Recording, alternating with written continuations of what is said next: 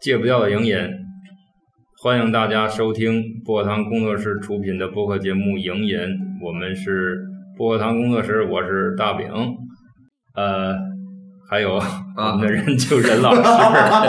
还有这个笑声先出来的卢米啊松，对老卢卢老师，反正就是三个没有默契的人。我们今天在天津市南开区王顶堤的金冠里小区的一个小房子里，也就是我们以前录影引的地方，进行我们的第四十期影引啊。录完这期之后，我们将工作室将对将迁址到另外一个地方啊，嘉怡公寓啊。也就是说，我们今天的第四十期是在这个地方录的最后一期。嗯，呃，而且我们聊的这个导演也是一部一个，反正对我来说是一个很新的导演嗯啊、完全在准备这节目之前完全没听说过的一个人。呃，他的名字叫张律，呃，工厂张，律是纪律的律，法律的律，对，嗯嗯，他是一个中国人，但是现在在可以说是在韩国发展。对，呃，是大概这样。具体的背景，他的这个人，这个导演的背景，让我们的任老师来补充一下。对，嗯，我简单的说一下吧，这个人呢是六二年生人，嗯嗯，中国的朝鲜族哦，啊，在延边大学担任中文系的教授嗯啊，同时还是个作家嗯啊，嗯写小说。那但是呢，他无师自通的，在四十一岁的时候，也就是在啊，其实不是四十，他在二零零一年就开始拍摄短片了，一嗯部叫《十一岁的短片》，那是他三十九岁的时候。嗯然后到四十一岁的时候，拍出了自己的第一部长片，叫《唐诗》。嗯，然后这两部影片呢，都入围了很多的国际电影节。呃，嗯尤其是我觉得最重要的是受到了韩国影评界的好评。嗯和关注是吧？对对对。然后他在之后又拍了零五年的《芒种》、零七年的《沙漠之梦》和零八年的《重庆》这几部。嗯，其中，嗯，《沙漠之梦》是和韩国合拍的，那阵儿他就是韩国就因为对他重视，所以就抛出了橄榄枝，很多的资基金呢什么就过来了。有钱嗯了，对，有钱了，但是呢，他在国内一直不太顺利。在拍完《重庆》之后，对，就彻底的转战韩国。呃，零八年之后，他又拍了几部作品，包括零八年的《李李》，一零年的《豆满江》，嗯一三年的《风景》，一四年的《庆州》，一五年的《胶片时代爱情》，一六年的《春梦》，到现在是这么几部，都基是本上在是一年一部的感觉。他是到了韩国之后，基本还上是演挺艺多产的，对还是挺多产的一个。但是我觉得在中国观众的这个视野里边儿 也是非常少见的非啊，常就少是见非常被忽忽视的那么一个呃导演啊。因为他呢，据我所知啊，我也是依稀的去查了查他的一些资料，嗯就是他呢，实际上以前呢，一直就是在高校里边儿，对就是在高校，他本身就是朝鲜延边的朝鲜族嘛，后来那个就是。呃，在延边大学读的书明白啊，读的书，然后是读的这个中文系。后来据他的访谈里边儿，他自己说，就是当时的那个老校长，嗯，他的老校长呢，那个就让他这个说，呃，你就留校吧，哦留校当老师得了，因为像你这样的，在社 会上是吧，就是可能会就是会惹事儿啊，嗯会出问题啊哦，这么着就把他留到了这个所谓的象牙塔里边儿。嗯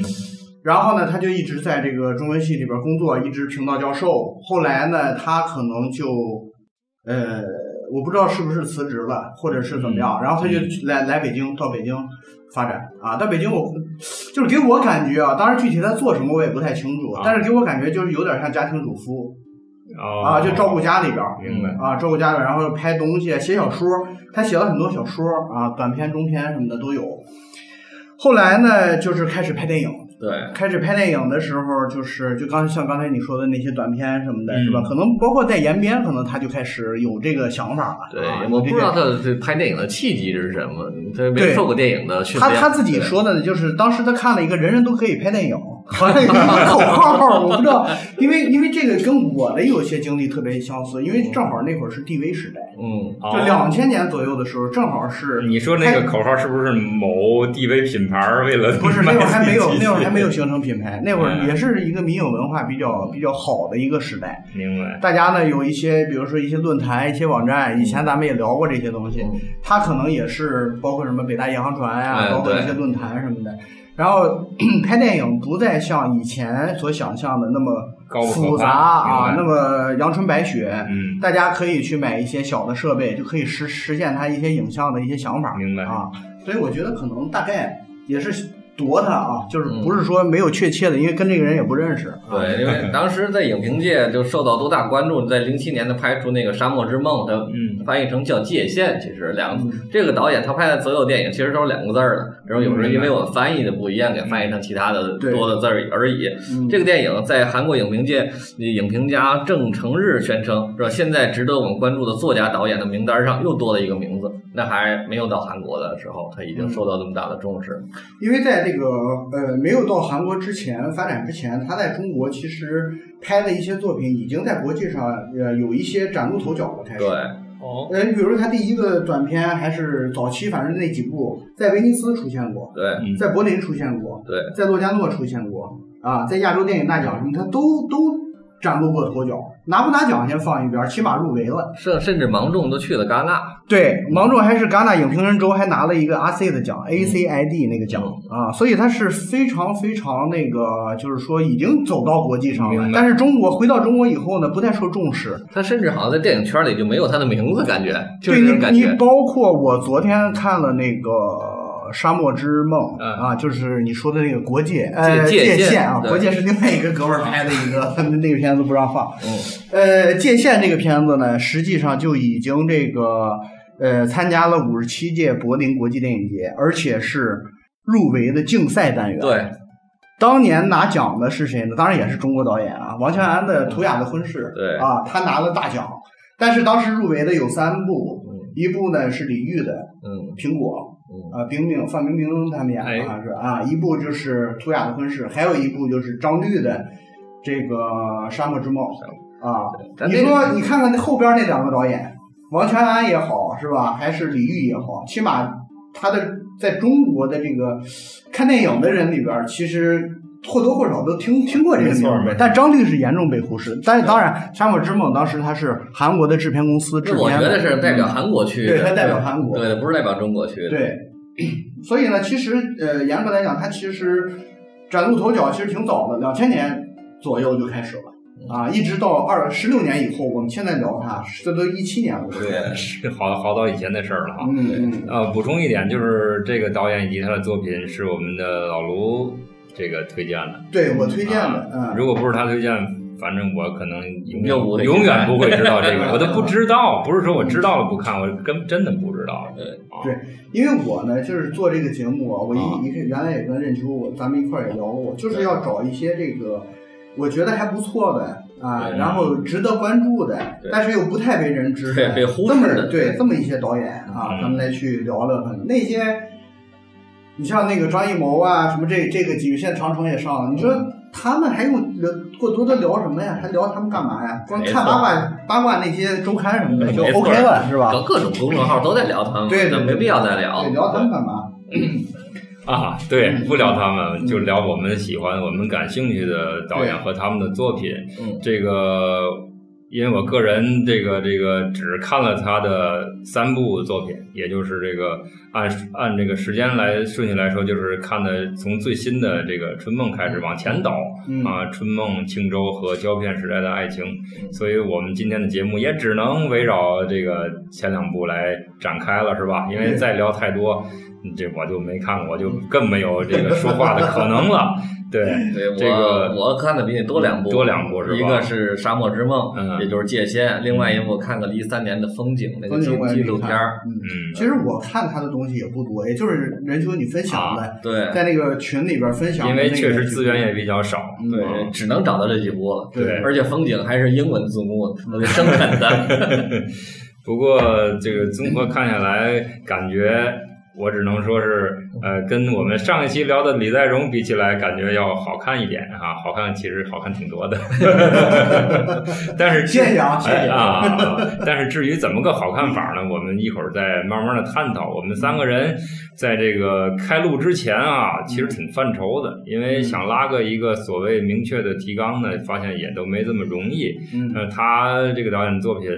好像不太能够跟我们以往熟知的导演做一些类比，就是说太不一样了，嗯，可以那么说吗？就是简单的说，他跟谁都不太他一有他样。自己独他特的一对个气质。哎，对对对，嗯所以这也是我们更感兴趣的地方。我们试着通过我们三个人的这个这个，通过我们三个人的这三张嘴啊，能嗯够把这个导演的大概的一个样子给给观给这个这个听众朋友们哈、嗯描述出来嗯啊，把传达一下我们的感受，然后这个这个听我们节目的朋友再来选择要不要去看他的作品啊，嗯或者抱着一样一个怎样的心情去看啊。嗯，嗯，那我们怎么着？先聊那个呃《沙漠之梦》吧，可以，好吧？因为《沙漠之梦》行啊嗯呢，，你们俩那先，这是相对早期一点儿。对对对，零七年的，零七对年的行《沙漠之梦》开始吧。嗯，呃，《沙漠之梦》我是昨天看的，你你你也是近期还是你早老早以前两年前看的吧两，年前看？我那你现在依稀还有一些印你象吗？当时看，对，你是误打误撞看的还是？不是，就是在找张律嘛，那是我应该看的张律的第一部电影哦，啊啊，，对当时看的感受就是，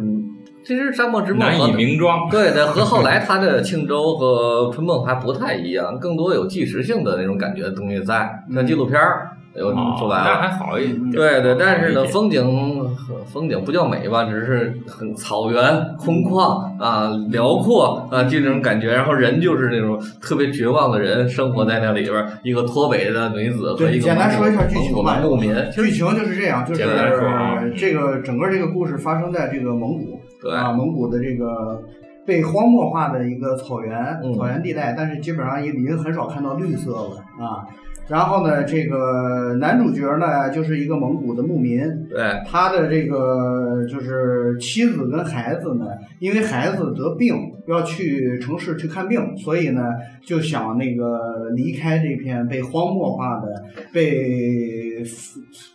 所有人都要废弃掉这个地方，没错嗯啊，要离开这个地方，离开这个地要要去那个乌兰巴托。然后这个男这个这个男主人呢，他就不走，他就要留，他要种树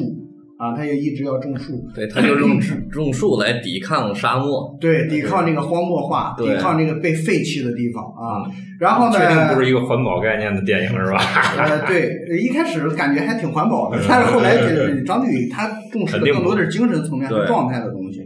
然后呢，就是他妻子跟孩子走了以后呢，就是来又来了一个女人带着一个孩子。对，这个女人跟孩子呢，实际上是从朝鲜过来的，河他北们的人呃整个这个影片语言都是不通的，嗯，就是这个女子和孩子都说的都是朝鲜话。嗯，然后那个那个那个男主人公就是蒙古，包括他活的那些那个对生活的那些环境都是蒙古人啊，明白。啊。然后呢，就是简单的说，就是没有什么剧情了，没有什么特别，也是很平的、嗯，很平平淡的这么一个一个环境啊，一个影片。然后呢，这个最后就是这个这个女人跟这个这个这个孩子啊，最后又呃离开了啊，离开在这儿生活了，跟这个蒙古人生活了一段时间。嗯然后也形碰到了一些形形色色的人，最后选择了又又离开，又去流浪啊，大概就是这么个剧情。对，然后我看那电影的时候，我觉得这个女演员有点眼熟，后来我就查到，原来是《漂流浴室》的主演。哦，因为我们又可以聊到，就是一开始我们谈到金基德那期的时候，对嗯，我们就说我们最早接触韩国电影，实际上就是从金基德的那个《漂流浴室》啊，对从那儿开始。那会儿的 DVD 上面有一张画面，就是一个女人，对一个女人的这么一个头像，对，其实就是在这个《沙漠之梦》里边这个朝鲜女子，对，但是能认出来很不容易。哦这个人叫许 晴，对，啊，许晴。哦，许许晴，对许晴是咱们那大美女，那对个对许 对晴。对，那个是许许许晴，对许晴。然后呢，而且特别好玩儿。她其实这个就说起这个女演员了，因为我对这个演员其实关注挺少的。嗯，她在《薄荷糖》里边儿是演的那个，就他是的妻子，呃，是妻子吗？还是那个就是她第一个第一幕不是她跟她在一个公司里边上班，就是偷情的那个女的哦，对对，是他女秘书，不是妻对子，对，对，我记错了，对对，对，那女秘书，对，是他啊女女秘对书，对对对，还被蚊子叮了包那个屁股 对，上是吧。所以呢，我觉得就是说，他这个从这个演员的选取上边儿，实际上上来就选择的就是哎。比较艺术性的，这嗯偏偏你看跟金基德也合作过，对跟李沧东也合作对过的这么一个演员啊，所以呢，他这个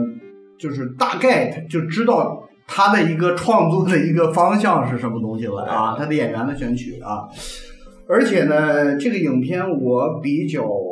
你看完以后，大概现在依稀还能记得一些什么。我当时你看我记下了，我当时写的短评，你看看我就念一念吧，啊对对好就好就是当年的，嗯就是外蒙荒凉的草原，一个执拗的用植树来抵抗沙漠的男人，一对浮萍般漂泊的北逃母子，相遇却无法相知，依偎却无法取暖，矛盾的人无望的抗争。嗯，这个片子实际上我觉得就是它呃有一种就是有一种漂泊感，有一对种流流流浪、流离失所的对对，啊。因为这个呃，你包括不管是这个朝鲜的这个母子，甚至是这个蒙古的这个游牧民族，这个游荡的对游牧民族的这个环境啊，这对个人，他身上都有一种一种漂泊的东西对。然后他们又相遇了，对不同的国家、不同的民族啊，相遇以后呢。当然，里边有，其实我倒觉得，虽然是以很纪录片的手法再去进行影像语言的构建，嗯，但是呢，实际上这个片子拍的非常的沙漠之梦，对。它非常有梦幻感啊，非常梦幻。呃，包括里边有很多的这个情节啊，你去想，它好像很现实，但是又非常超现实。 你比如坦克。对对，里边会有好多坦克，就是晚上嘟嘟嘟嘟嘟，你那个蒙古包里边就会颤抖。对一出门一看，夜晚过坦克，几个坦克就过去了。对就是它会有非常这种超现实的场景出现对，包括它最结尾的时候，我还记下来，它结尾造了一个大桥嘛，啊。就是没有人，就是像哎空呦中楼阁一对样，那个太太漂亮了，那个下结尾非常有意蕴对，啊，它是一个什么呀？一个长镜头，嗯，长升呃长镜头呢，而且是三百六十度哦做了一个旋转，嗯，嗯那个镜头先冲着一个桥，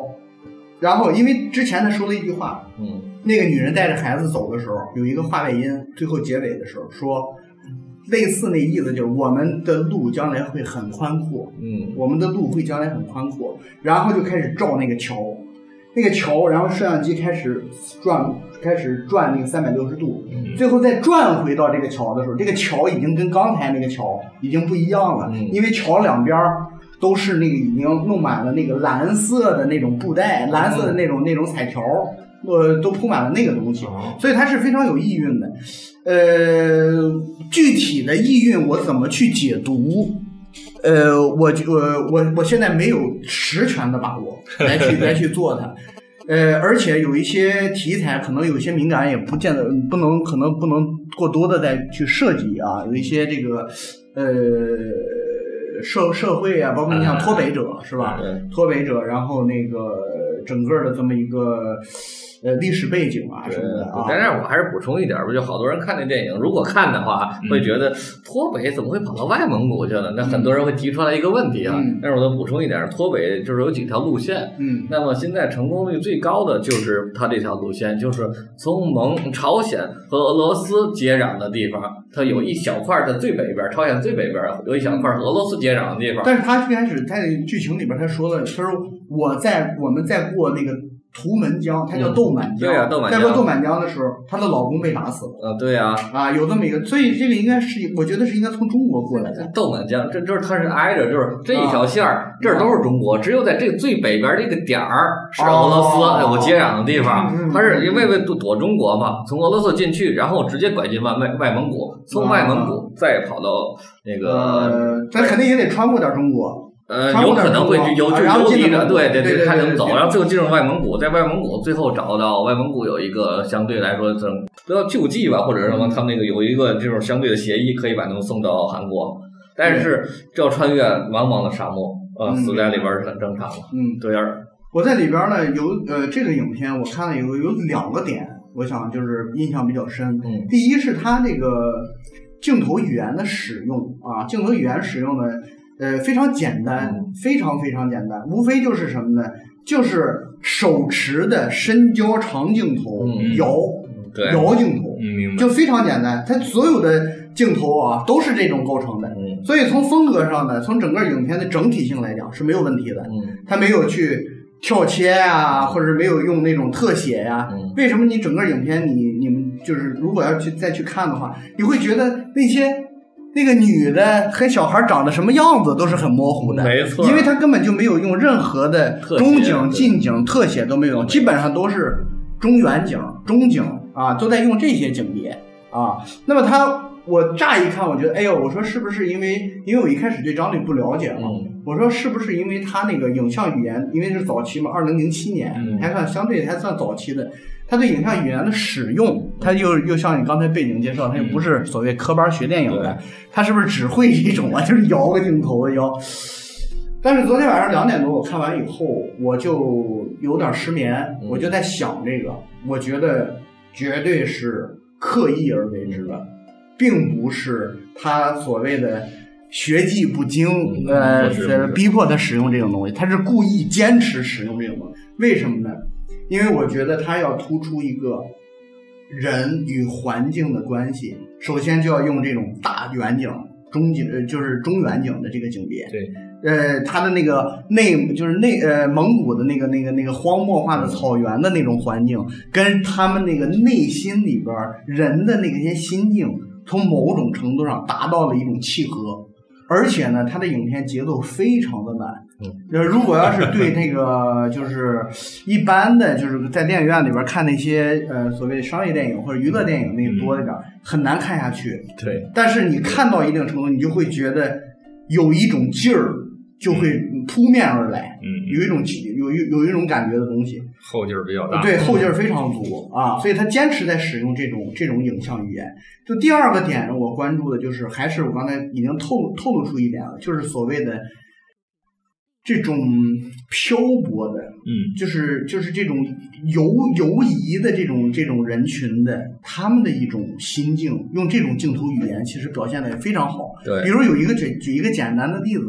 你记得那个就是穿军装的那个卡车司机，嗯就是他在强奸，也不是打引号的强奸啊，嗯再去呃呃跟这个女人朝鲜女人嗯在做爱的时候，嗯他的第一幕一开始是两个人在喝酒，嗯在在那个在那个蒙古包外边儿，因为那个人他去乌兰巴托了嘛，就剩下他们。然后呢，这时候那个男人就要就就爱抚了一下这个这个女人，朝鲜女人。这个女人呢，就给了他一个嘴巴子嗯，给了一个嘴巴子，然后这女人就离开了画面。离开了画面以后呢，紧接着那个男人，就是这个穿军装的蒙古的这个这个人，也离开了画面，就开始要强奸她。你所有的这些呈现都是在画后外，二对，都是在画外，这种其实是非常讲究的，嗯因为一般的导演处理，肯定的我要关注这个所谓的这个焦点的东西，对啊，他就故意不会去不去这么做处理，那样你会感带来一种什么感觉？就是首先你那个劲儿没有破，嗯你还是拉着你那个那那那，然后你的镜头是冲着一个张桌子，嗯对，然后你画外的，就是你你镜头里边儿的那种感觉，跟画外的其实形成了统一的一个世界对，而你关注的是这个里边儿这个世界，而那个游移的那个人，就是那个流浪的人嗯，都是在画外。对其实特别偏重于他，你说为什么他的人物选择？脱北者也是流浪的那种心态。现在甚至有的时候，你可以想想，就是不管是呃，这可能说的就深了啊，再再再再进一步说，嗯就是我们可以想象到整个的这个所谓的朝鲜的这个族群，嗯，它是不是有一种漂泊的？对，这我么们一种之前心态的节目里头也涉及到过这个对话题，是吧？嗯，而且导演本身他也应该，他也是这个这个人群中的一员嘛。本身这啊个漂泊这种概念是贯穿他所有的电影的，对咱们你看包括到的待会儿我们咱们聊庆州也好，嗯庆州也是一个人跑飘到这个回到，其实我更愿意用飘回到嗯他原来的韩国，然后这么一段接触，哎，一段经历，然后包括那个春梦也是，都是漂浮的人。对对呀，没有跟没有接地的没人，有全是飘的。所以我们把就是话题转一下，还是转到这个春梦或者这个庆州吧，因为怎么着？上半你们啊俩这对对对个对对聊完了，我也插不进去话了。对对，是吧因为这个电影呢，第一就是可能我是隔的时间也比较久了啊，那么老罗刚才把这个关键点也都说这出种来了，感觉已经表对现出来了。也就是说，这个导演整体的作品的气质都是始终如一的啊，对对就是他对后面的几部作品应该是更明确了、更鲜明了，或者是也许或者说是这个心态上更平和，但是说主题还是不变的。对，或者说有网上有一个评论，就是说他早期的电影像金基德，嗯后期的电影像洪尚秀，当然不准确，但是早期比较狠，有点这个后期比较这飘这作为入感觉是对的作为入门来讲，就是说研究，就是看他电影入门来讲，你姑且可以奔着这个感觉去走。对实际上你要跟着整个就是仔仔细的去看，你觉得他是谁都不像，没有他这就个他就是自己。对他就是他可能只不过是因为金基德或者是洪尚秀比他的影响力更大一点，对名气大名气大一点对对而已。对对对嗯，好吧，那我们就先换说春梦还是先说庆州？换呃，捋着说吧，说庆州吧，还是怎么着？呃，沙漠之梦完了以哦又后，或者说说咱们哪各自最喜欢哪个？呃，你们个人我是更喜欢庆州，我因我也为比因较喜欢为是庆第州二部看的，啊第一部《春梦》看上去有点吃力，虽庆然州那个门槛低的，虽然庆州也比较长嘛，但是嗯，好好接受吧，啊，对像哎这散这文一嗯三样个。人难得的一致，我也最啊喜欢庆州。 庆州相对来讲呢，就是它那个可嗯进去的可能性要大，就进它影像哎是那咱们就 把庆州放到后边儿，下半场咱就说庆州，那么上半场咱把春梦先说一说，嗯嗯可以可以稍微短一点的时间。对，嗯《春梦》也是我看这个导演的第一部作品。这个看到第三十三分钟的时候，出现片名的时候，我就想骂街了。我说这什么玩意 儿？丁老师在看我们推荐的电影时，总是想骂街。三十三分钟才出片名，名，我推荐的也骂街。我就彻底懵掉了，我操，嗯就不行了。而且它是一个大部分都是黑白的影像，到最后哎有一点点彩色，剧情是不是简单的说一呃，哎下？剧情剧情我剧情我记不太住，但是我只知道有四个人，一个女人和三个男人。啊就是其嗯其实我我五我个人我我就在预设这一点，就是嗯说试图来去概括。张律影片的剧情实际上是一件非常嗯非常难的事儿耗力呃费力不讨好的事儿，没错儿，没错儿。就是因为他的那个电影散文你气说质，哎非常，你说他没没说啥吧？他说了好多事儿。对你说有啥吧？又没没啥，又又没啥。 他不像传统的那些那些影片啊，对你或者给你一铺个任垫务，呐，完成一个任务，对，啊或者制造一个悬然后递进对念，对对他不是，对解决他都非没常有有。他独特的气质。对，真的就是散文，甚至连洪尚秀那种玩结构都不是，对就是很散的东西扔在那儿。他比洪尚秀高在哪儿？他更有革新性，他更走得更远。哦，啊，就是这个这个这个张律啊，我认为张律就是包括这个春梦啊，嗯是我去年嗯呃，就是今年吧，就是二零一六年吧，嗯，看这个韩国出品的电影里边儿能排到前三。哦，嗯， OK，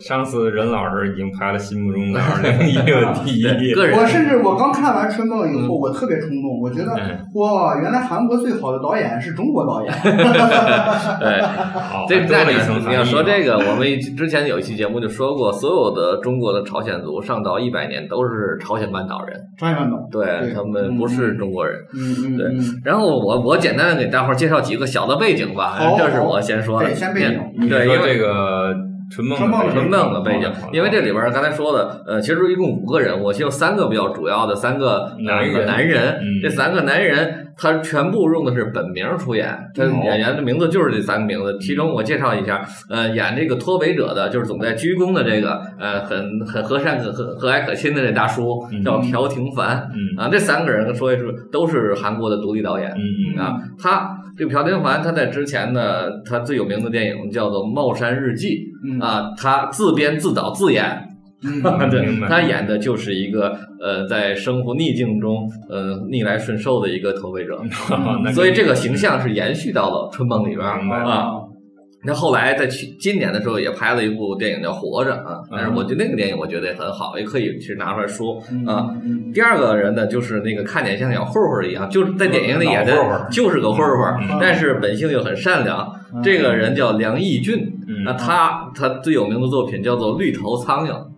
嗯，我听过这个，绿头苍蝇里边也是演一个很暴力的，但内心又很善良的一个嗯混那混不。又是一样吗？他就是张律玩的就是这个，要把他们这几个导演在他最代表作里的形象挪到电影里边来，嗯所以这是他的一个实验。另外一个另外一个叫癫痫病的，癫痫病的患者叫尹中斌，嗯这个导演，这个导演呢，他最有名的作品呢叫做《不可饶恕》，嗯是写这个军队里面的事情，军队欺凌的哦啊，他在里边就演一个傻呵呵的新兵。啊，然后这个导演呢，当然这三个人里边，现在混得最好的是尹中斌，嗯，因为他转向商业了。嗯那么去去年有几部电影，一个是《群盗民乱的时代》，还有我们和犯罪者的战争嗯啊，呃，还有几部他拍的已经给转到商业片了，他算很成功了。但是，嗯，张律还是用了他在自己的那个代表作《不可饶恕》里的形象，那个 会有羊癫疯的 那个懦弱的人，嗯嗯呃，我插一句啊，就是我觉得这个张律啊，就是他真是，就是刚才你在说这个背景，啊嗯我我有两点。第一点，我觉得是导演中的导演，对啊呀 他可以指导那嗯导演个。对，指导这些导演去，而且大家都很配合，啊嗯来帮他实现这个，对说明他的这个就是在他的那个圈子里边，我觉得名望还是很高的，没在这错个韩国的这个也电影圈儿，我们之前也介绍过，他特别受韩国影评界的推崇。对，而且呢，从他的只言片语里边儿，我们能知道他的就是整天跟他接触，包括金基德呀，嗯，包括李沧东啊，包括这都是非常好的朋友，跟他啊，经常会一块儿喝酒。嗯所以呢，他们是有一个小圈子吧，我估计就是一个很文人的。很这个偏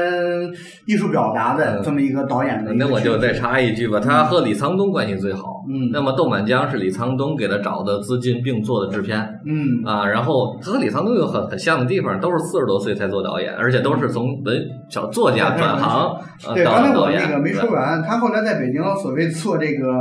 家庭主夫嗯啊，或者是后来呢，就是韩国，因为他的影片开始崭露头角以后呢，韩国就觉得呃可以来韩国拍片子。这么着呢，就是韩国有一个大学的影视系就聘请他去到韩国教书、教电影啊，去教电影。然后他那个寒暑呃寒暑假可能就回，平时没事儿的时候就在在北京待着。嗯平呃一般就是上课的时候就飞到韩国，两个半小时嘛，嗯就回到韩国去上课。然后那个呃就是他的这个《春梦》啊，这个这个影片实际上呢，就是跟他在韩国就是教课的时候居住的地方有关系，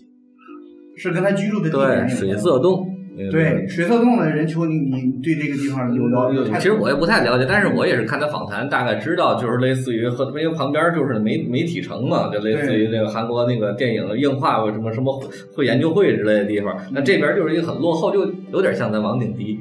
啊， 就是特别有有生活化、生活化的生活化场景的地方。哎那边就是高楼大厦，都是摩天，就都是。所以呢，你在这个影张片百里年边儿，你会看到那个隧道的戏，就对是人在隧道里边走，对，穿过这个隧道，就是是别有洞天对，就是换了一个世界。所以呢，你你就会觉得哦，这个导演真的是他会把他的很多的这个生活，就是他在韩国就是教书的，就住的那个地方。而且那那那个地方非常繁繁华啊，是一个什么所有世界的什么媒体啊什么对都会对在那儿有什么办事处啊对什对么的啊，写字楼林立什么那种。穿过这个隧道，穿过这个地下隧道，你就会到一个所谓传统的，甚至有些这个。呃，也不能说贫民窟吧，嗯就是很生活场景老居民的区老居民区，对你就会到那个地方。对，所以你看那个《春梦》，你记得吧？饼嗯在里边有穿过隧道的戏，嗯嗯嗯，有好几次，哦好几场好几他场。们去那边看电影就穿过隧道，那边就是韩国电映画委员会，他们就是放免费艺术电影嘛。 对对对对对，啊，这可以提一句，那里放的免费那电影就是张律自己的处女作长篇长诗，唐诗包一个鸡蛋包了一分多钟那对个。对对，所以这个《春梦》呢，我觉得就是，呃，整个这个影片看下来，我真的是挺兴奋的啊。嗯然后我立刻就在群里边说，我说咱得聊聊这得聊个张张律啊，聊聊他的《春梦》。呃，饼，你看完以后有什么？就是你刚才说的，只是一些。表面化的一些感觉，你有没有就是哪怕它不好，或者是你你有什么样的一些感觉？我是觉得他就是没法对比，就是像散文一样或者像诗一样，它嗯更就是给你带来那种最本质的那种那种观影体验是与众不同。嗯你说他呃有多么多么让你看着兴奋或者怎么着，那完全没有。嗯嗯啊嗯而且还是那句话，我就是我我看电影属于那种就是凭着感觉来。你、嗯我有的这东西真的是，所以你顶说那你还说是艺啊术家，你说能看懂吗？我肯定是无脑，但是我能感受到它的美妙的地方、嗯啊。这个东西，你说我如何很难理性化，用对吧？如何用语言来来传达表达出来吗？我觉着不太能，嗯就是某一个镜头，他们一个切换或者某一个光影的组合，让你觉得嗯我还挺爽的。其实有的时候就就可以是了这个，你会觉得这个啊其实用语言啊来去叙述所谓的这些影像的时候，这是一个哦很，苍白无力的，这是一个对啊很拧很巴的事儿难的，就啊是这个翻译过程当中，它就会丧失掉很多精彩的东西。嗯这刚才任老师你那个说了三个男人，还落了一个最最最关 咱键接的，着说，接着说啊这韩艺黎。对，韩艺黎其实这个演员在之前并不太出名嗯，啊，而且她长得说实话也很难说不好看不。不算漂亮，对，但是张律为什么喜欢她呢？是因为觉得她身上有延边人的味道。好，嗯所以在最早的韩艺黎出演的电影是沈宝成的《海雾》，就是奉俊昊的副导演，哦嗯那里边演一个难民，不叫难民吧，就是站在偷渡，在海里就是船坐船里边偷渡来韩国的延边人，嗯，没有什么重要的戏嗯份这嗯是吧？很一很小的一个配角啊。那么张律可能就看那个戏，觉得他演的延边人那感觉是对的，嗯，所以就一直在用他。嗯，嗯，他在那个《胶片时代爱情》里也 有一一点没错，一点没一啊点错，没错。嗯然后其实里边还有一个人是周颖，嗯啊，就是里边就是假小子同性恋，对嗯。在踢足球的那个 踢足球、骑摩托，嗯啊，还写诗。嗯那么我就看算了，他算是颜值担当了，算长得相对漂亮的。而且我看了看背景介绍，都是他自己，他自己就爱踢球啊，摩托就是他自己的，就是很有点有点本色，啊，对他这里边几乎都是本色出演。嗯对，然后我再介绍几个其他的小细节吧，这很好玩的细节。第一个就是。他这么就开一个小酒馆嘛，嗯哎很这个名字破啊对，很破，就是拿那种大棚、塑料大嗯棚林棚建的。鹏，对对对，对，那个酒酒馆的名字叫做故乡酒木。嗯嗯，啊，就是里边有折射出来张律他本身那种漂泊的概念了。嗯第二个就是他那间房子，就是韩艺林住的那个房子，不是那个尹中斌他是房东嘛？嗯，那间房子是谁的？是朴廷凡的，全德凡是谁？就是 这演这个脱北者这个， 哦， 那个是他的工作室哦，啊，就是他在剪片子什么都在这儿，那是他的工作室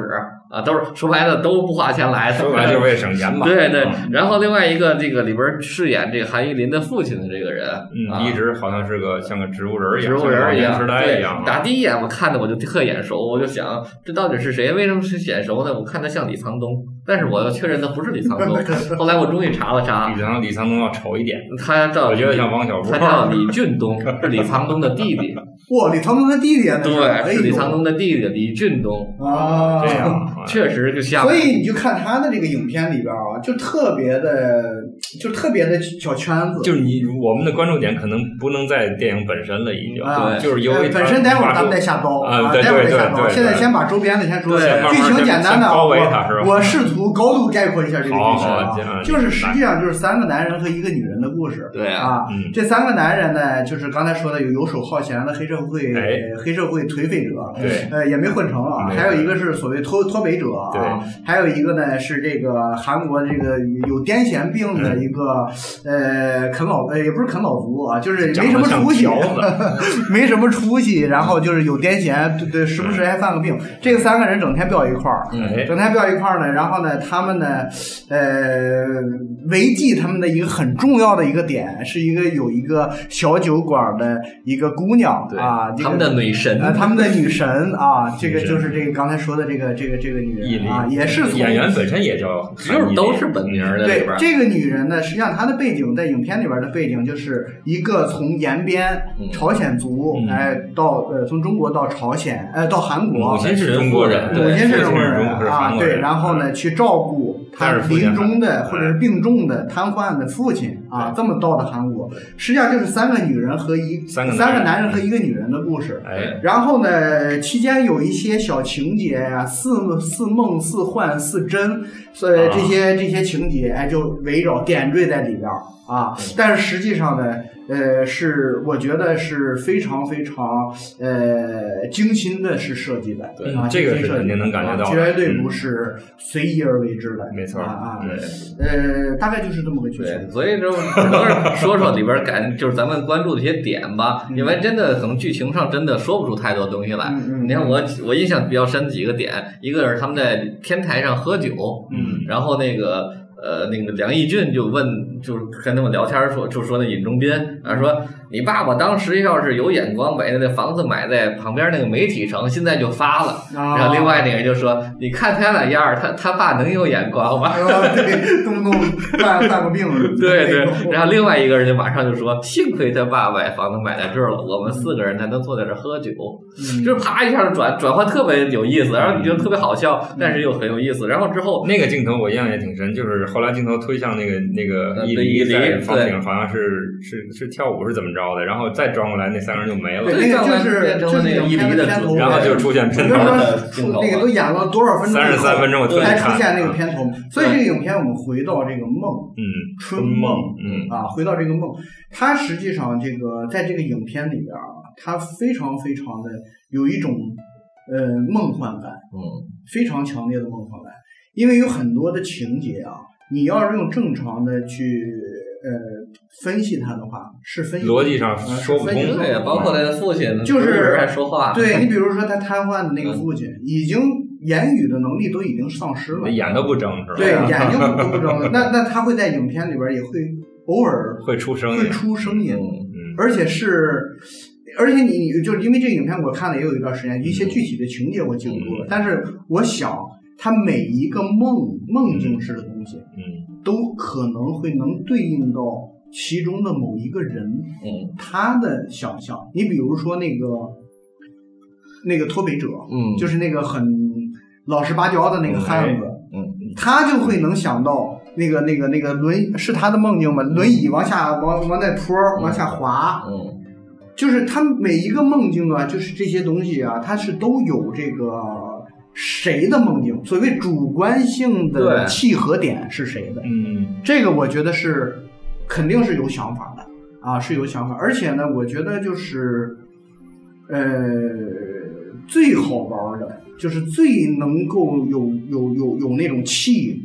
爆出来的，就是你会在影片最后啊，会发现这个女人实际上早就死了，对，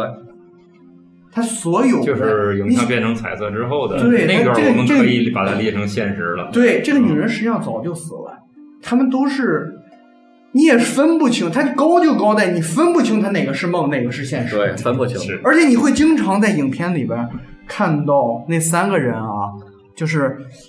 就是桌趴在桌子上，啊对对，他就是就是趴在桌子上，嗯睡你觉看一他好样像是在睡觉一样，嗯，嗯经常会看到莫名其妙的，对，就说这是跟梦是在梦境吗？还是在怎么样？还是怎么回事儿？你就会觉得这个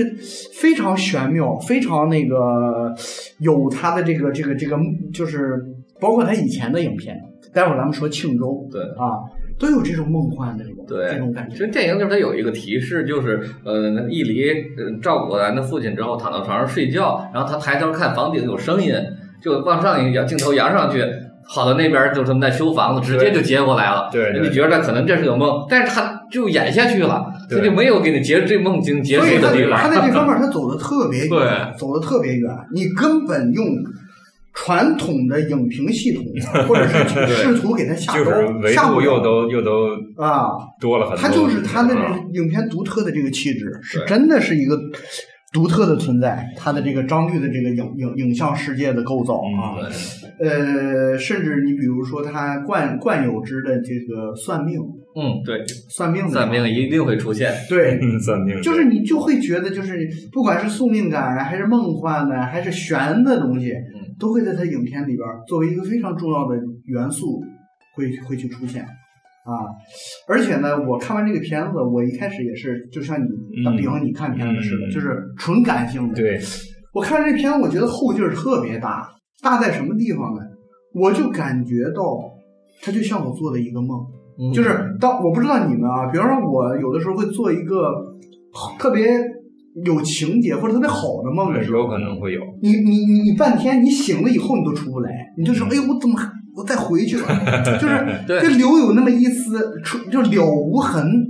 春梦了无痕。而且咱说好像做梦里，梦里是没有色彩的，对，这就是上次我跟你说的，对就是这个有的人的大多数人的梦啊都是黑白灰，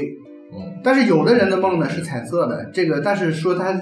一般的时候，我印象里好像是不是精神上面有一些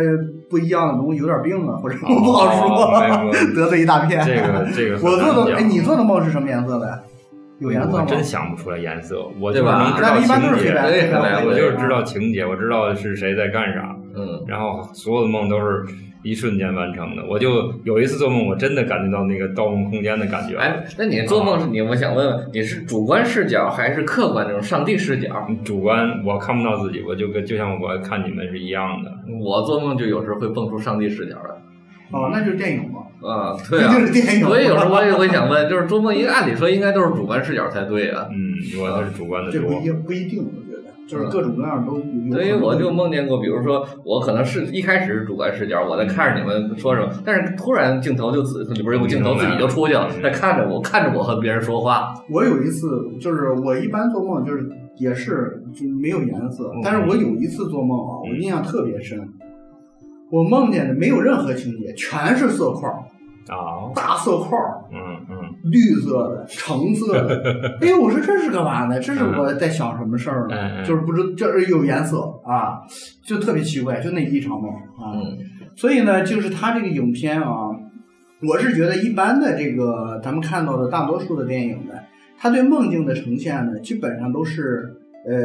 过去时或者是将来时，嗯嗯而张律影片的这个梦境呢，就是它就在现在发生，它就是在影片的当下发生的梦。或者说他又跨越维度了，把时间的维度对啊不管了，所以德勒兹他写的那个就是，比如他写那个运动影像、嗯时间影像，我觉得他就是张律影片的解读的方式啊，有可能要换一种思路了，要从一个所谓当代电影的或者是一个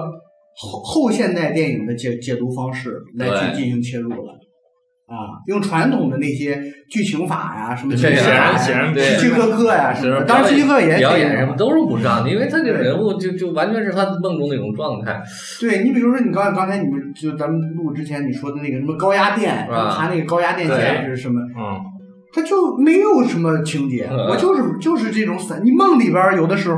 你能能有那么那么嗯那么剧烈的情节，那么连贯的情节吗？可能没有。呃，但是里边又有一些勾点，比如说那脱北者朴廷凡说的我女朋友很漂亮了，你晚上笑话他，那最后出来了女朋友申敏儿特别漂你亮，嗯现在就提醒了我，对又想到了一点，对，出来就是张律影片里边儿，他对这个身份，非常所看以重，他都会有一个特别重要的元素，对，他在这个《春梦》里边儿聊的，他是最后就说，等这个国家统一一之后以后，再见我们再见。跟他之前，我呃，是跟金基呃金基德的嗯，金基哎网网对，网里边儿，呃，最后那个他那个船送他回朝鲜的时候，那个送他小熊的那个朝鲜那个探员，嗯他跟他告别的时候，嗯他说：“了解哎，等统一后，我们再见。”对，就是你明白意思吧？就是他们这些朝鲜导演啊，朝鲜族的这个导演，或者是这个不管是韩国的还是张律啊，或者是他们都有一些共同的一些情愫。因为其实朝鲜说过，朝鲜族他的身份认同是很别扭的。嗯，我 也跟很多人这种类似聊过，就是他们觉得在中国也不太受重视，不太认同在是一个中国人这种身份，嗯但是韩国人又不认同他们的韩国人身份，嗯他们就很很拧巴，嗯很拧巴嗯。但是这个其实拧巴也也来源于这个南北分裂嘛。如果是一个成好的一个统一的朝鲜半岛的国家，他们是可以呃回到那个地方嗯。刚才说过，都是一百年前嘛，最多到到乾隆年间，在之前，他中国是没有朝鲜族的。嗯啊，我看过一本书，好像当时那个就是建国以后啊，嗯去划分这个就是是否是那个朝鲜的那个移那对难民对还是朝鲜族的时候，嗯嗯就是说关内的对，全部都是朝鲜移民，都要把他们送走；关外的就全都是朝鲜族了嗯，啊，基本上是这么划定的。对，但是你可以走，你可以去关外，明白。对对，嗯嗯你可以选择。再加上，其实，在当时，呃，军队系统已经都过去了，所有军队系统的朝鲜族官兵都都归了那个北朝鲜了。嗯啊嗯嗯。 所以呢，这个春梦，我是觉得不不论是从它的呃，就是整个的影像语言的使用，包括它的这个影像语言，就是相对来讲比较有门门槛儿相对低一点儿了，要比那个《沙漠之梦》要没那么坚持。嗯，他《沙漠之梦》的影像语言非常单一，对非常风格化对，非常坚持。而到那个庆州，待会儿咱们聊庆州，重点聊庆州，包括这个春梦，它就稍微的呃平和一点了。我该用什么用什 么啊，但是也有它的一些。但是我觉得也挺好玩，就是包括结尾变成彩色之后，他这种长镜头，嗯一开始是追着他那个父，他父亲站起来走了嘛，对追着他父亲，然后越过他父亲之后，又变成他父亲主观视角对啊看了到去追那个人，然后到那个傻是那癫痫那嗯又追到变成那个人视角又追走了。其实他镜头没断，但是换了好几次视角。我曾经就是试图用呃隐喻和暗喻的嗯这个刀嗯要去切这个片嗯，子，切不下来。呃，但是呢，也有可能是我的了解太少了，嗯呃，很难切，嗯，很难切。它就是那个呃散文气质，对就是散文气质。所以说这点上，我说和咱洪尚秀相像的地方最像就在这儿，洪尚秀也是散文气质，但是他核心不一样。嗯， 对，我就记得印象也比较深的一个，就是那个小酒馆里进来一个开始在敲桌子的那个男人，呃啊是吧对呀对呀后来掏出一把枪，我说嗯本来想杀人的，结果你们太有礼貌了，啊，对呀、就走了。然后后来又说有人嗯多梦接境啊，啊非常梦境、 我操！当时我就就一下那样，因为当时有点困了，你知道吗？我看那个他那个枪，就一下子就感觉我，嗯哎，不是太就感觉不尤对其劲，那块儿啊最后结尾之前那个更梦境，对啊那个摩托少年、摩托青年嗯就直接进酒馆了，对啊那那哥仨坐在很远的地方看着，嗯，然后那那个好像还跳了个舞吧，呃跳的对跳的还哎挺呦，好看的那块儿啊太飞了，那块嗯儿太棒了啊！就是你整个那个那个那个，你就会觉得那个那个度数就上来了，没错啊没度错数就上来啊了。。然后追出去就变成彩色，然后就出现那个伊犁的理遗想，嗯对对对，所以是个非常好玩的电影。嗯好玩，但是也不敢深想，你又又挺绝望的。到最后你就我靠，这个片子啊我真是觉得，呃，不光是好玩儿，嗯，这个就是当然咱也可以说是好玩儿。这个片子很严肃，我认为它是很严肃的片子啊，而且它要说的话很多，很含蓄，很隐蔽啊。我觉得嗯我大概是这么一个感觉。还有就是那个有个那个街边有一个破的一个废的衣柜是吧？啊，对了，总从总老从太太在衣里柜面里出做来，对老祈太太祷， 对，嗯后来伊伊犁也出来过，对呀，每次都是出来都是做完祷告了，在里边怎么着的。哎，那会儿好像是他们是去算了一命，嗯算命的时候忘了，因为我跟庆州经常嗯混。嗯，庆州里算命的啊，那个对情对景比较多，他那个算命的就在那个棚子里边儿。对，就算命说他父亲很长寿，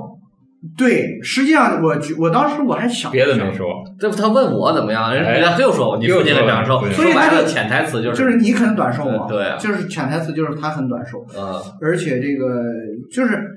他好多点啊，嗯你得琢磨，对，琢磨琢磨一会儿，琢磨出哎那个味儿可能出来，哎他要要说什么东西了啊，对，这这么玩儿，所以这电影看起来是很累的，对但是又很过瘾，嗯也很过瘾，看完以后真是。这品那个春味道。梦了无痕的，对对就是那种感觉啊。嗯，这这一般那个对春梦的最直接的解释都是，呃，一有些性比较对对对，啊有但是在性这个电影里基本但是我没觉得有他那感觉没有感正常觉的系统真的很发达。 对，他把那个整个这个影片，你把它挤成水儿， 滴出来以后，你会觉得跟春梦有些那个是有那个感觉的东气西质是有的相似的地方、嗯嗯嗯啊。你就特别，虽然那个世界里边儿，他的影像世界里边儿平淡，没有什么没有非得色情的，但对对吧，但是你 又特别想，哎呦，真好，就是真的很舒服，嗯就是那种感觉的。就那个那个感觉，这个对张律这个导演那个感觉非常啊发达。对那个癫痫病患者，不是说我要是帮你就帮那个人要回那个工钱，嗯是吧啊我能够摸你一下那个谁的胸吗？嗯对嗯嗯然后然后他成功了是吧？嗯要回来了，但是让他摸他可能也没没敢对，也那摸。没敢那摸那帮人特别好，但是那个啊那个女人，那周颖那是摸了呀，哦哦但是好吧， 对对，另她外一直接个摸摸完了，一离反那意思，我不是同性恋，对对对 没反应。啊那个在镜子里的镜子，对对对对而且你看，包括它里边有很多的现实的东西，对也有一些大的大的家国的东西。你比如说那个假小子，嗯，他就会老是针对这个呃那个那个那个那个那个湖叫什么天长白山天池，天池，对他说了好多，这明显因为啊在朝鲜那边，他们不叫长白山的，嗯他们不叫白头山嘛，啊，所以叫长白山一定是中国人嘛。嗯嗯嗯，啊，他就会对这个所谓的这个所谓朝鲜的这个。还就有是国有花它啊特特征的一些东西啊，一些核心的地方，包括庆州。嗯待会儿我们说到那个嗯庆州里边，嗯庆州实际上是朝鲜的很多的那个亡灵啊嘛，对，那都是在那那个地一会儿方可以再啊说。那其实这里还还出现唐诗了都，对，唐前明还月有光丰。子恺的漫画 那呢。冯天那是在庆州里边，对对这里边出现是唐诗，嗯那好多有中国元素所在。以这个导演他的影像世界已经特别完整，对你就会觉得他影片会串，你知道吧？就是完全就他已经非常成熟的嗯构建出他的一个世界来了没错，啊。所以是特别值得我们期待一个导演。我就是觉嗯得是韩国这些导演里边儿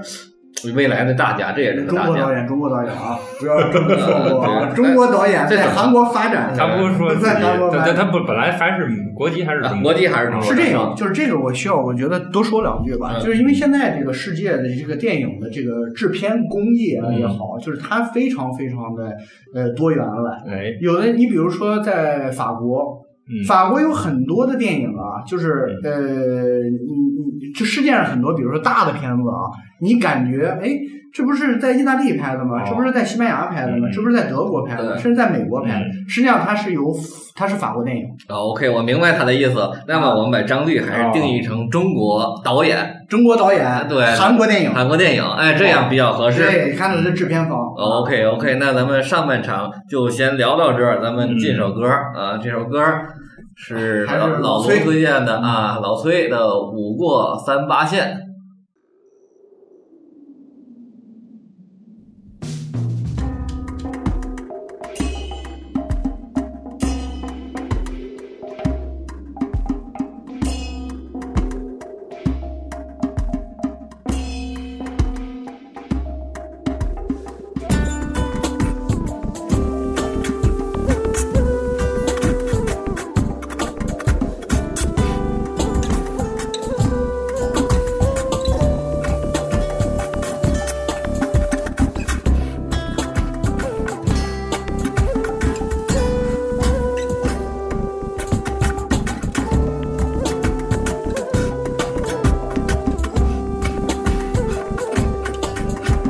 雪天、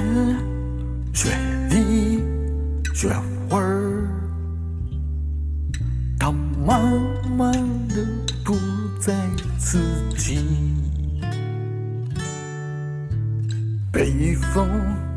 吹进了我的梦里，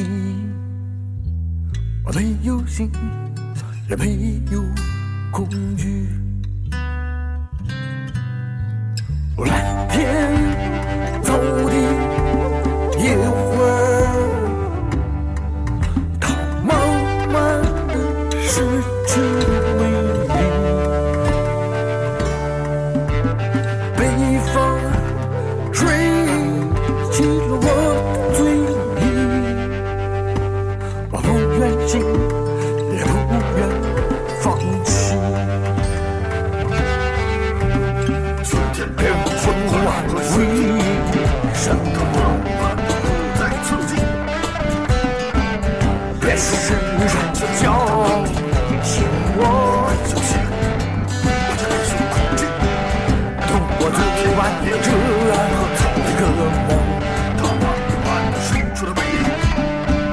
对歌唱，对话唱这首歌。别问我为什么，别是叫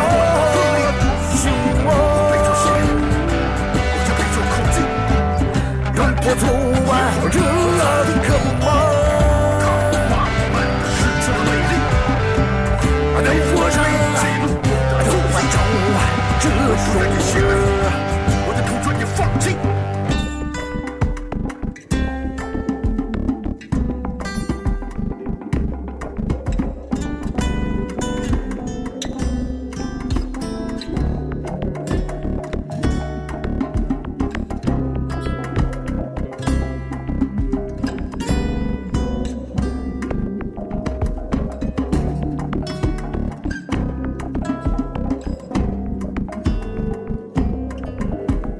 蓝天、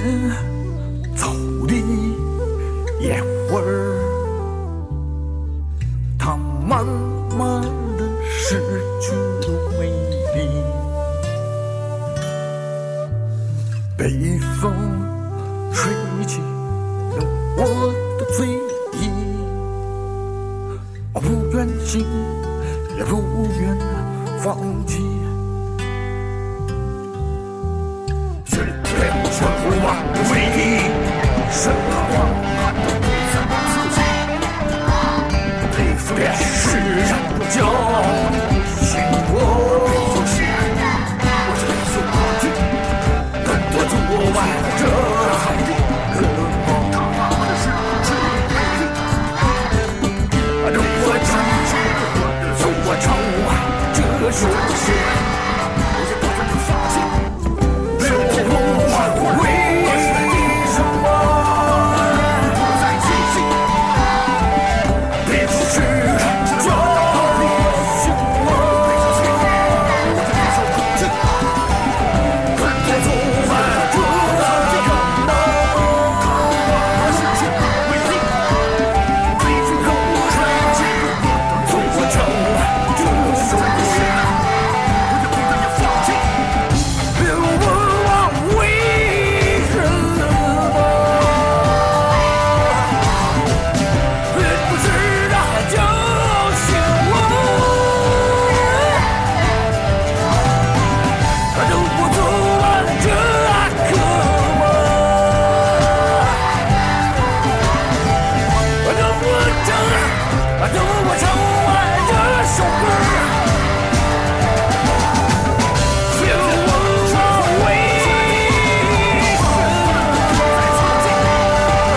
也是啊，就是我，让我走完，走不完这个梦，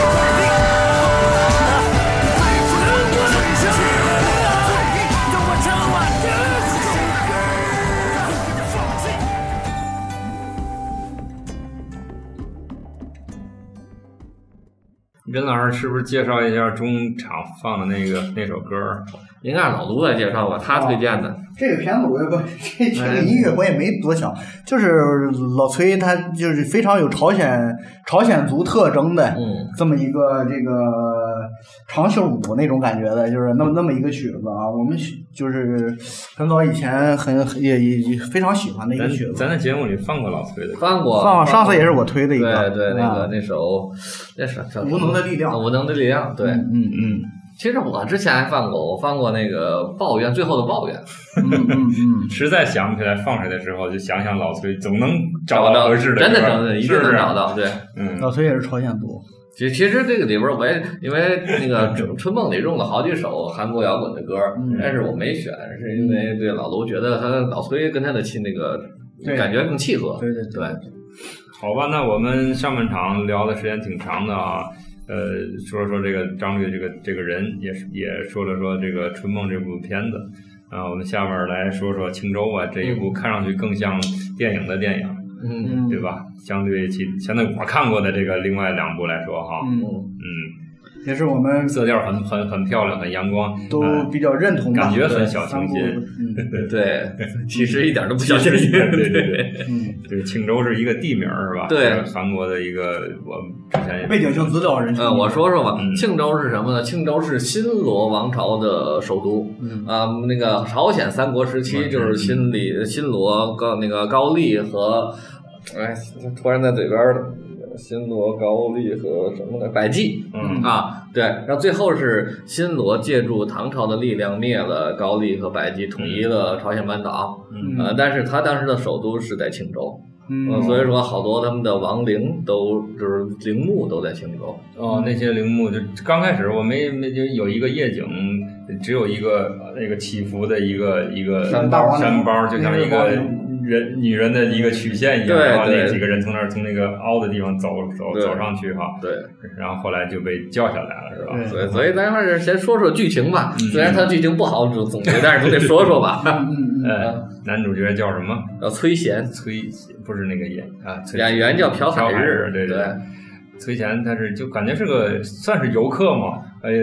也还不能完全定义成那种观光的游客，他好像是他不是游故客地重游的，他是什么呀？参加一个葬礼，对参加一个葬礼，由于这个契机呢，回到了韩国。他本身是韩国人，对他在在北北京在北京大学哎对担任这个韩国的这个教授是吧哎，对韩呃，就是东亚政治吧，对类似东亚这种政治一个一个教授。对然后呢，他一个故友呃去世，然后他就回到了韩国。嗯回到韩国呢，参加完这个葬礼以后，在葬礼上呢，看到了一个他的很多往事啊对都浮现 出来，其中尤其看到他的那个遗像。嗯看到遗像，他就跟他这个朋友就说，跟他接待他的这个朋友就说，哎这不是咱们以前去庆州拍一的块照儿那片，个玩儿的时候、游玩的时候，我给他拍的一张照片儿当了遗像了， 没啊。错儿，这么着呢，就是聊起来了，然后抽烟的时候在葬礼那门口啊聊聊，然后呢就不知道什么就刺激了他，他要回他们以前游玩的这个地方，这个再庆去州看一啊，次再去对看一看啊。对，所以说再说说，这一点点往下捋吧，嗯说说它的细节。其实它一一下飞机就很好玩儿，掏出一盒中南海，哎，这个一看很很很亲切啊， 混合型的烟。对，很黑，而且掏出来之后它不抽，就是在那闻了闻闻了闻，对嗯，非常有意思。然后，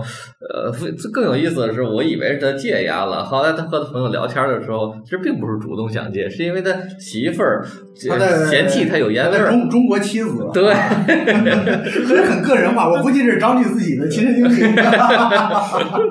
对，但是他就有了一种符号性的东西嘛， 嗯然后再加上他，包括他参加这个好友的葬礼也很好玩儿。他那个朋友就说，为什么他他死去了，是因为他娶了一个特漂亮的媳妇儿啊，啊，对，然后天也不出来了，天天在家里，嗯，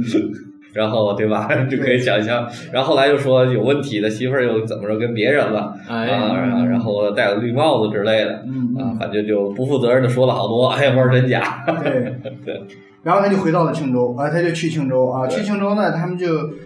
他始终有一个情节啊，他是呃是非常印象让他绕不过去的一个情节，对对就是他他他他记得以前游玩的时候，他们那一个小酒馆儿茶馆儿，啊，一个嗯茶馆儿茶馆儿一个小茶馆儿嗯啊，看到了一幅一春宫幅画，春宫画，对，啊，他所以他故地重游的时候呢，他就要重新拜访这个地方，对相当于看看他那个春宫画儿，对，就是这里边藏着什么东西，有什么作者呃意图去表现的东西啊，这个我不敢妄妄自去去咱去一会儿可以一去起可以讨论一下，试试对讨论对一对下待会儿可以试着去聊聊。嗯然后呢，当然，你想想一个一个一个一个一个男子嗯进在一个陌生的一个城市啊，对，他还给他的那个就以前的情对人啊，老其实师他的学嗯生还是什么，他的学妹。 嗯，啊，打电话，让他嗯跟他可能是要见一面，嗯估计要要要要要重叙旧情，我嗯不知道什么什么什么目的啊。然后呢，但是呢，那个人来了以后说，哎，我我只能待两个小时，我就得回回首尔啊。反正就是对他用他的这一个这个这个男主角的这个呃这个就算是这个寻找过去的这个时光的这么一个旅程哈、嗯串起了他生命中的一。一呃些片新段或新或旧的几个和几个，我理解就是和几个女人的故事。没哎错，呃虽然说是去呃去寻找他他那个哥们儿之前的一些回忆，但是感觉更多的这个笔墨是落在了和不同阶段的不同的女人的身上。啊没错，他一开始是到茶馆里，然后和这个申敏儿，申敏儿也去饰演这个角色茶叫馆老板允熙，对，而且他还说是孔子的后代，嗯，第什么？他说父亲第七所以十说，我八觉代得传张人。啊嗯律他在近期的作品，从尤其从庆州对，嗯我看到的，从庆州以后开始，中国元素的东西特别多了哎，对啊，他又回来了，他又回到那个，这毕竟他是他的成长教育所有的都是就是这个这个中国的这个文化的这个体资系源还是还是啊在对对，然后呢，当然跟这个茶馆的这个女老板啊、嗯之间产生的一些 暧昧难以啊，描述这的个一张种律影情片里感。边男女之情的这就个是暧暧昧做的非常好，对啊，浅尝辄止，点到为止所以啊我，而且就是那种意蕴啊，呃，就我刚才就继续我刚才那个那个那个话题哈，就是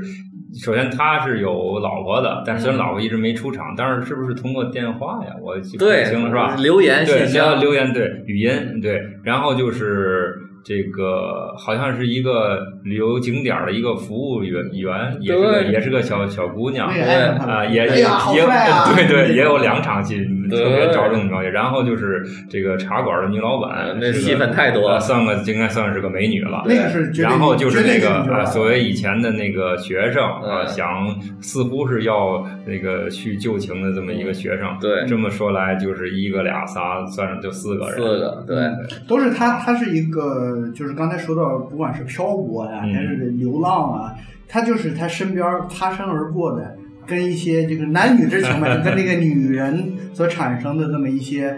波动的 东西啊，对都在这里边有一些设计啊。反正就是给我的感觉就是这些女人都表现的不太一样，反正纵然这是有有所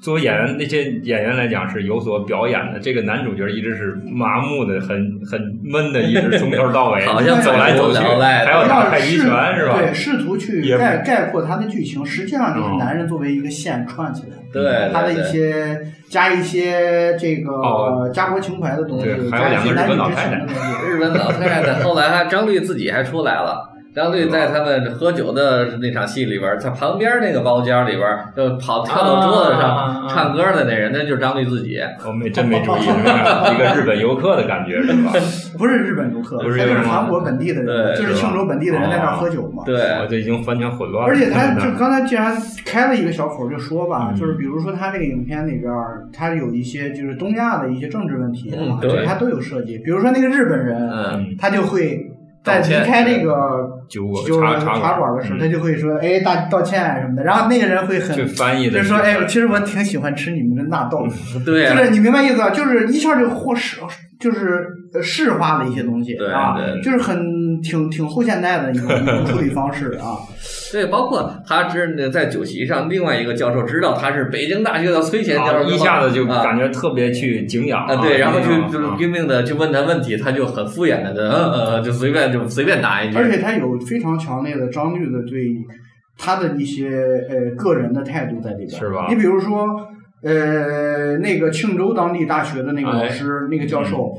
把他请到另外一个房间里边，是说：“哎，要请教呃，握住他的手对，说你能不能邀请我去这 个北京大学啊？对然后呃就特别巴结他嘛。那个人一看就是特别功利世俗的对啊对对人啊，因为一开始他到这个酒席的时候很不屑很的不屑，对，这说哪来嗯的？从中国来的，干嘛呢？这是。然后一说这个人是呃研究什么什么问题的，哦，他说你是那个著名教授吧？我看过你的书，一下就坐到他们身边嗯对，对开始巴结他啊。对 就是，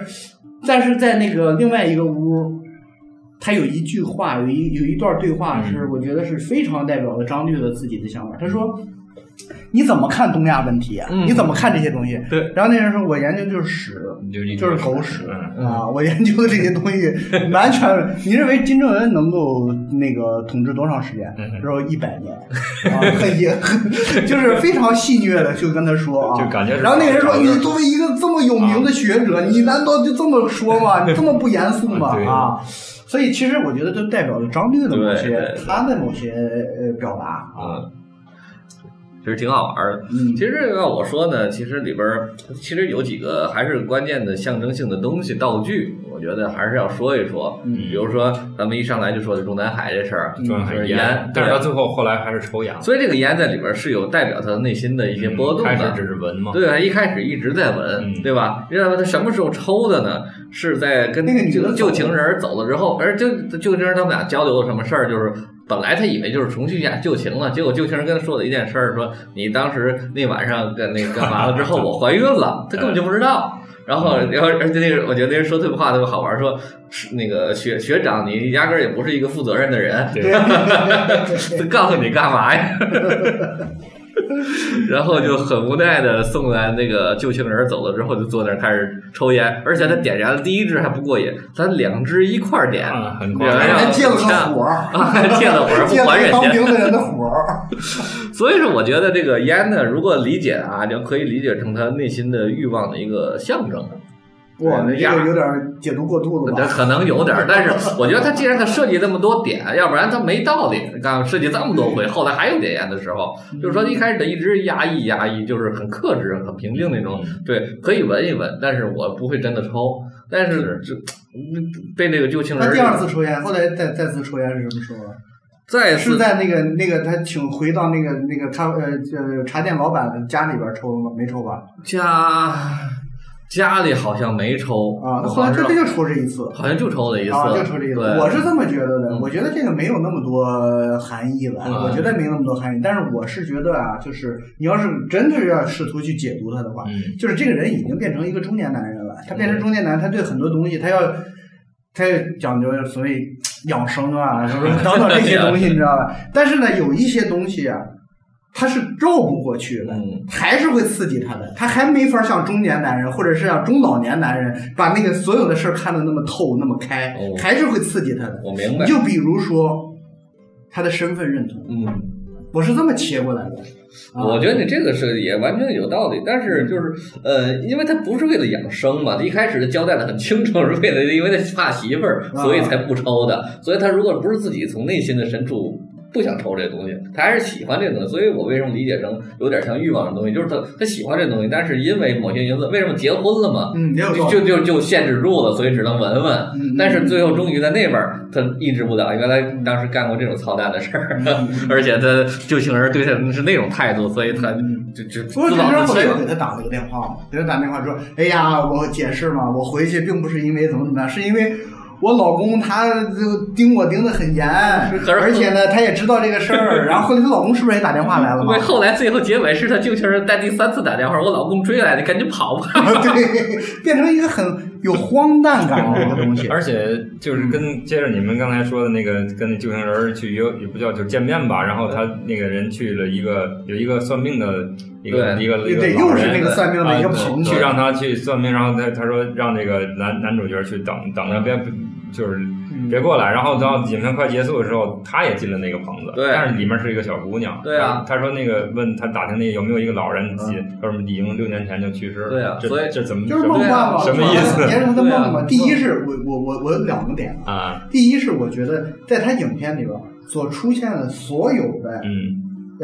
呃，不管是重要场所还是尤其是算命场所，哎，基本上都是塑料棚子，你发现了吧？都是塑料棚子。啊都是那种特别漂泊感的，对就是不是一个固定建筑对，不是进谁们家里边去，嗯我说哎，有大钱儿给你算算嗯，都是一个特别临时的建筑，对，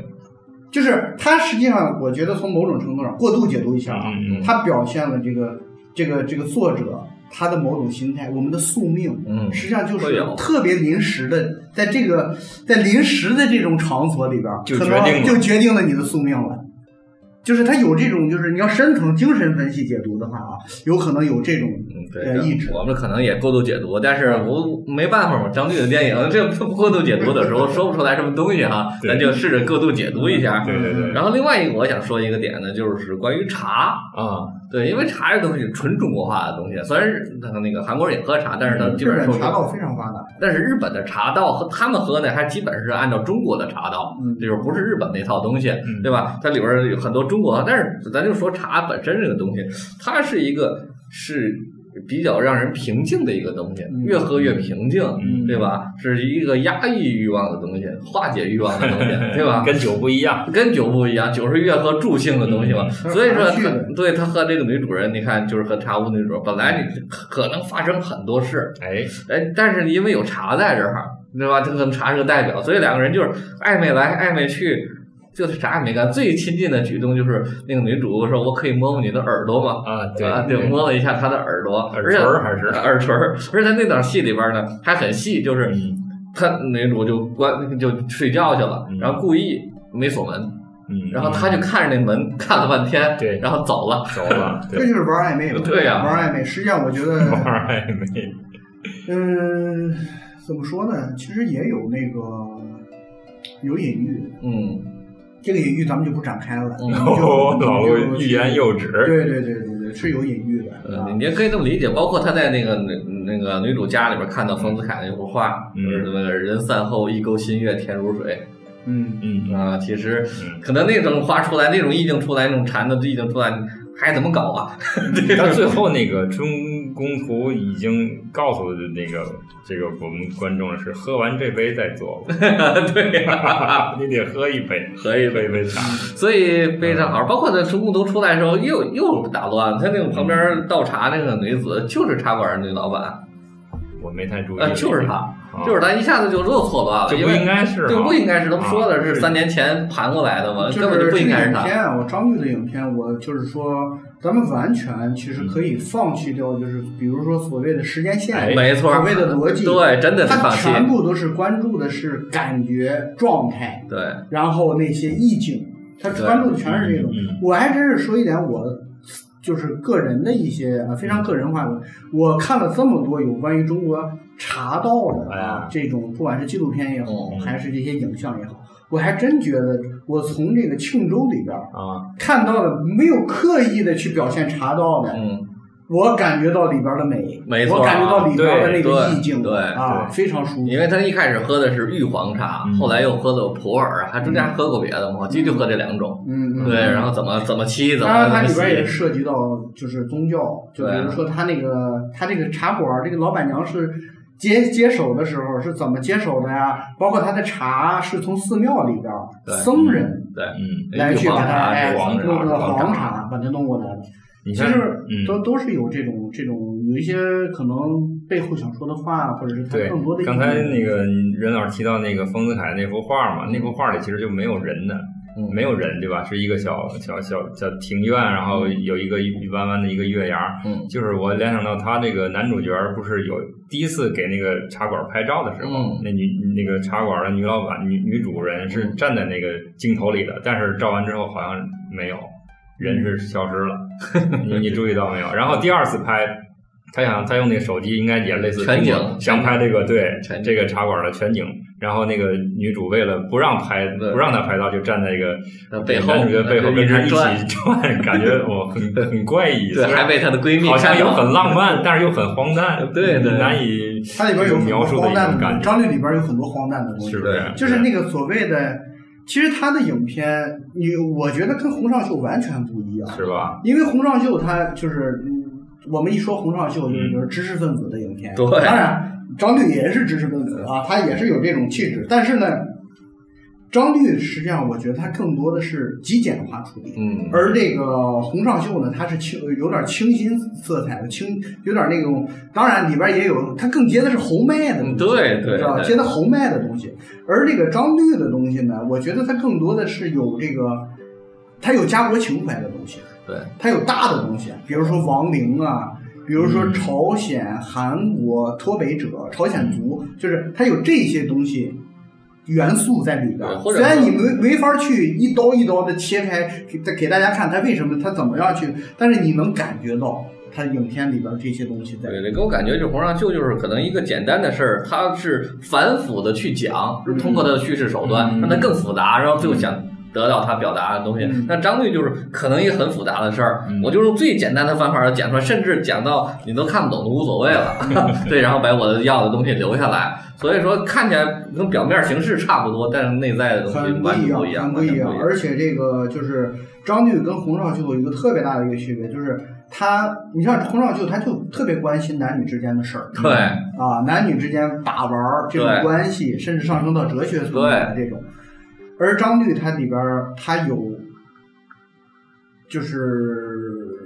家国情怀的东西在里边儿藏藏着，是有这些东西的，包括身份认同。对，身份认同这些东西，在洪尚秀的影片里边嗯也儿，不据存我在所知不存在不存在，对，啊。它就是非常非常大，就是哎我这影片就是给全世界人看，男女之间的。嗯而张律影片的身份认同，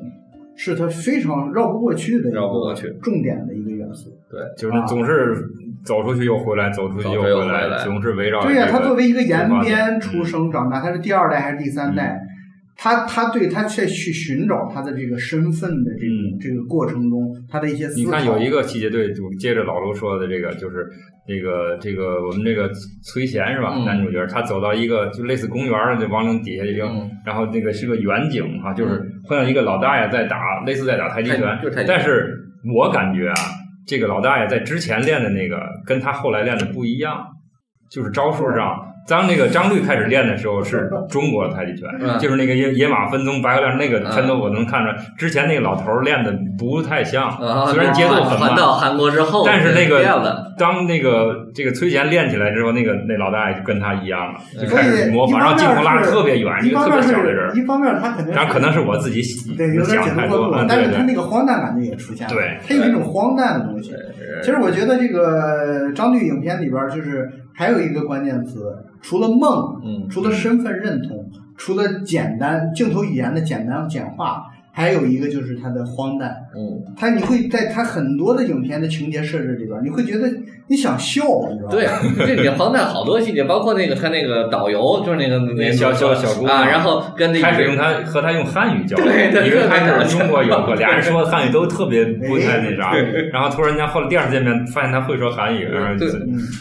然后就感觉呃很然后我补充一个点吧，就是在《庆州》里边，其实还有一个他关注的点，就是生与死。嗯呃，这个电影里边，你看从一开始的时候，嗯就是他为什么来回因韩为国那个因为他的朋友好友去的世去世，对然后她她女主人公这个允熙为什么开茶馆啊？是因为她老丈夫去世了，对就为了演啊平复心中的那种悲痛，通过嗯饮茶，通过和高僧交流，这里边会有提到最后平复的心情。嗯这里还有好多呢，比如说，这因为这有亡灵在那儿，亡灵本来就是死去的嗯那国王，那个允熙也说，我以后就有一次喝多了，啊说我能不能进到这里来？死对对了之后，然后里边儿。这这电影里出现两次，一个母一对儿母女，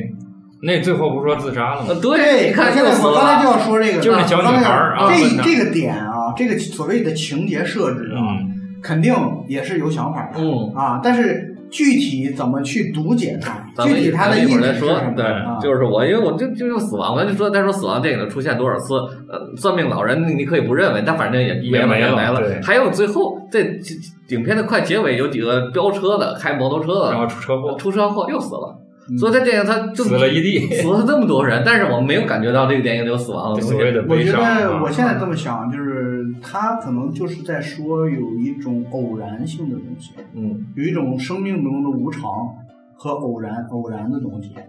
就是你比如说，他这个影片很散嘛，对你根本他不会去去刻意的去前面给你埋一些很深的伏笔，嗯然后一没有直串一条线儿，没有，就是冷不丁的，他可能蹦出一个插蹦曲出一个东西，插进来然后然后再演待会儿待会儿再告诉就你没这个了人怎么对，回事基本上就是首尾一呼应一下，一呼应就这就两完次，了一半出现对两次。你看哪那个导游出现两次，算命女老孩人两儿，那次，小女孩儿和妈妈都是两次，两它是这一呼应一下就得了，然后你就想这里边的变化。就是生命中的交集，对。呼应出一个点来，嗯一个一个交叉点，然后就完了，嗯然后各自走向自己的然后你还生说命不轨出什迹么。来，对 啊呀、你会觉得哎，这莫名其妙，哎，这是干嘛呢？这是就是那种无常性。嗯，所以我我就说张律的影片非常的东方，对啊，非常的，他实际上他的影片也有禅意，对是非常有禅意的东西。他很多看似散乱、看似平淡的那一些场景和情节的设置里边，实际上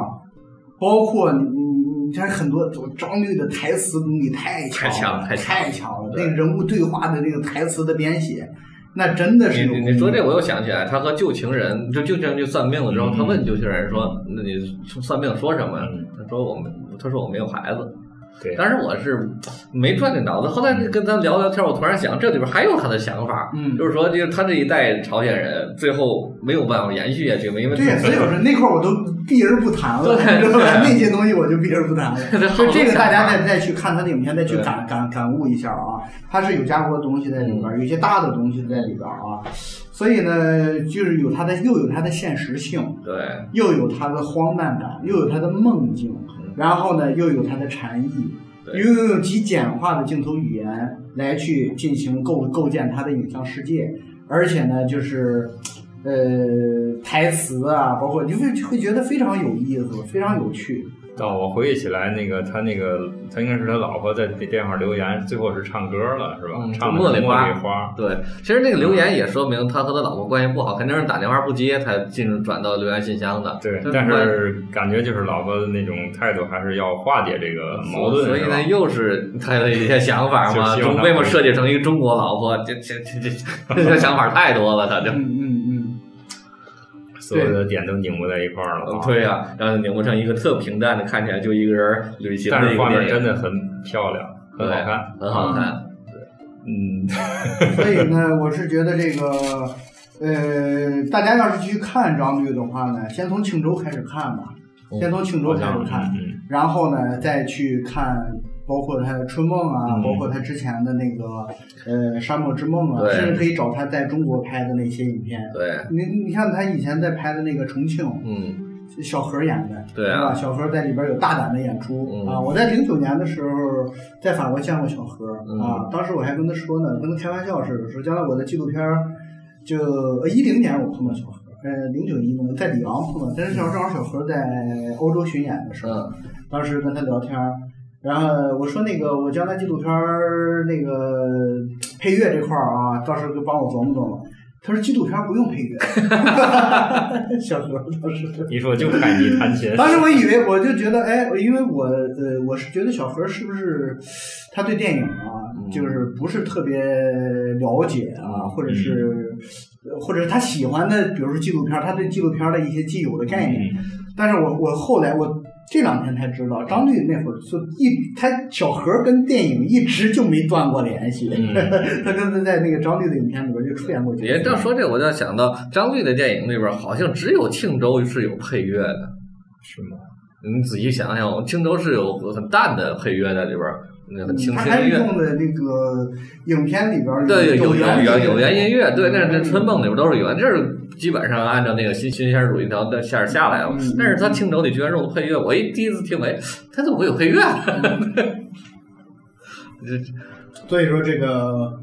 张律呢，真的是我觉得作为这个中国导演啊，真的是严重的被我们祖国的这个 观众们所忽略了啊！真的是我特别特别的期待他的之后的作品啊！我但是觉他得在他的作品在韩国的票房也应该不会太好吧？ 显然不可能太好嘛。嗯但是无所谓嘛，因为你刚才说了，他是被韩国主流的这个所谓评论界特别重视，所以各种的这种扶植的基金呢，什么那些项目都会到他手里。你像今年的哎那个《春梦》是釜山电影节的开幕影片，对对对，就是很很重视了，很重视真的是非常重视了。你就在咱们这儿不重视，跑人那儿特别重视。所以说他在那儿可能更适合他吧，我觉得那个土壤现在嗯他能发挥的更好。如果回到中国，那访谈里他也说了，说我跟那中国电影人也聊天儿，我还都被吓着了。对啊，啊人对动不动就说，哎，你投资我又找了几千万去做一啊对年什么的， 这是我的投资几几十万是上百万算高的了。所所以以哎我还真是这期样期望那个张律啊，在中国回中国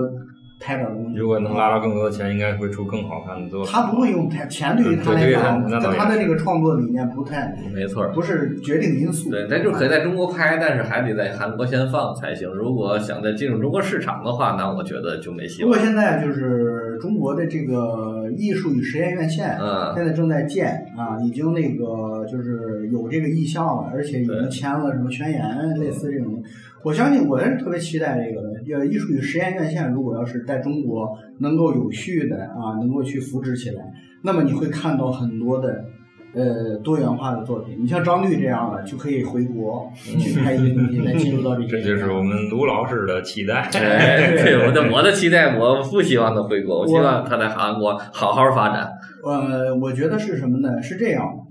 我是想，呃，跟他的电影发生关系。啊，我的发跟他的电影发生关系的唯一的一个渠道，嗯就是我要买票看他的电影，嗯我就跟他电影产生关系了。我就是，比如说我现在看到他电影，全部真不好意思啊，全部都是从网上看的。啊，那我是这么觉得，呃，你不比如说咱们前日推的塔洛嗯啊、然后我咱们咱们的粉丝好多也都想去看，嗯但是也都反映，比如说在全天津市，你去查那个 APP，、嗯， 整个一天有两三场就算好的了。 嗯，全天津市的影院加在一起啊，不是说一家影院。所以说，即使张律电影，即便在中国上映了，恐怕也是这种态势。要真的想支持他的电影，还不如买票去韩国看。哇，那个挑费比较高。那现哇我不觉得，因为前日的李安的电影，大伙儿呼噜呼噜飞到上海看，飞到北京看。你都不觉得是什么？飞到韩国不比去去那儿远，而且在韩国，他们现在就是为了你先得考虑签证问题。啊，现在韩国签证不难，而且在韩国现在他们对待中国观众，就所有的电影几乎都加中文字幕，嗯，就是为了让中国观众去看。而且我现在就是，既然说起排片儿，说起这个